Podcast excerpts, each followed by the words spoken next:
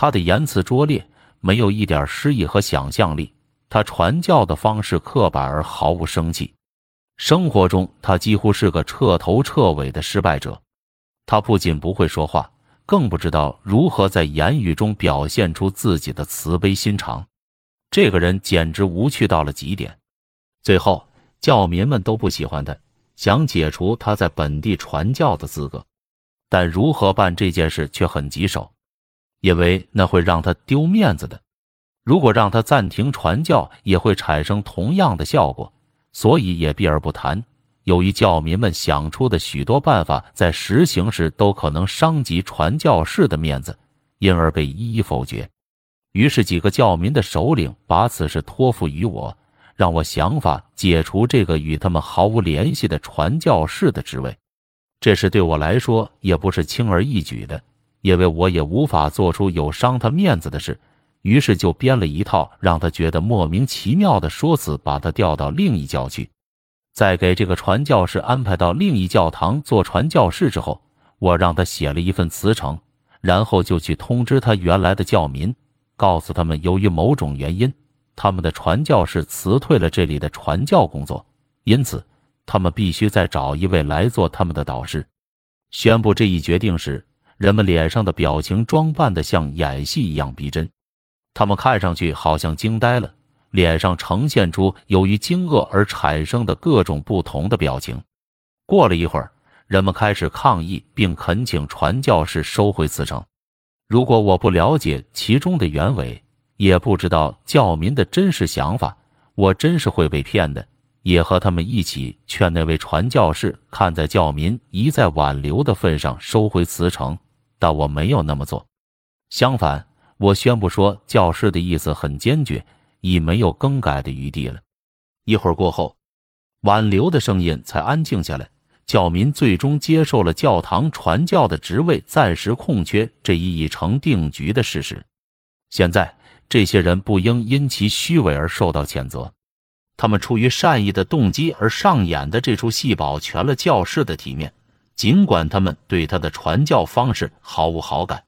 他们本可以毫无人情味地把报酬交给他，并告诉他教民不再需要他了。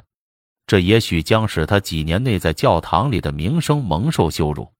他们想保全教士的自尊，所以才采取这种间接的方式来达到目的。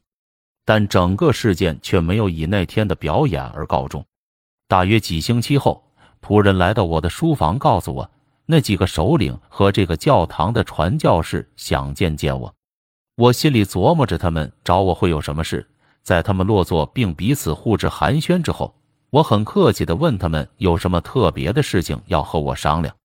其中一个最有身份的人告诉我，他们为失去了教士而深感不安。自他辞去后，整个教堂里显得杂乱无章。情况很让人担忧，他们来就是想和我商量，看能否对他重新考虑一下他的决定，请他看在他们一再恳求的份上留下来，继续为他们指点迷津。他们一个接一个的表明了这层意思，并罗列出充分的理由，让我劝他撤回辞呈。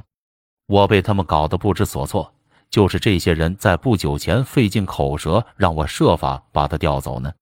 我做到了，可现在他们又来了。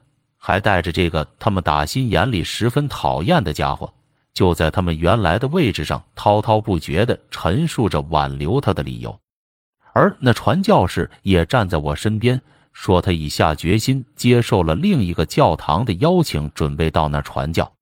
又谈了些其他的话题之后，他站起来离开了，因为他还要再赴一个约会。当他走出门后，我冲着那几个人厉声说道。你们能不能告诉我，搞出这么些名堂究竟是什么意思？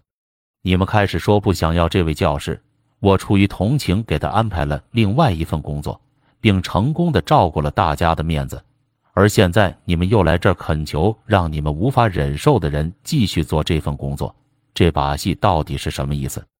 到这个时候，这些人仍保持着一副严肃的表情，他们连眼皮也不眨一下。脸上更没有流露出一丝正在作假演戏的神情。其中一个人的表情最为庄重，他的眼里闪烁着喜悦的光芒，脸上带着出自内心深处的微笑。他仰起头对我说：“我们想摆脱这个人是千真万确的，而他自己也知道这一点。然而，我们不能让大家看出这一切，那样的话会使他丢尽颜面，甚至在今后的几年内也无法挽回。而现在，他离我们而去时保全了面子，人们对他一再挽留的事情也会在他即将上任的教堂里被传扬。他到那里可以抬起头了。他在慢慢的讲这些话的过程中，笑容在他的脸上一点一点的泛起，最后弥漫到他的整张脸。那双透着点幽默感的眼睛也不时的闪烁着光芒，其他人也为他们一手炮制出的这出喜剧发出了会心的笑，那笑容如导电一般，从脸庞延展到前额，直至发根。他们的笑是如此有感染力，连我也和他们一起发出了出自内心的大笑。那笑声在整个屋子里久久回荡。中国人具有着无穷无尽的幽默感。若没有了这种幽默感，他们就无法去承受他们不得不承受的辛劳、饥饿、痛苦和种种磨难。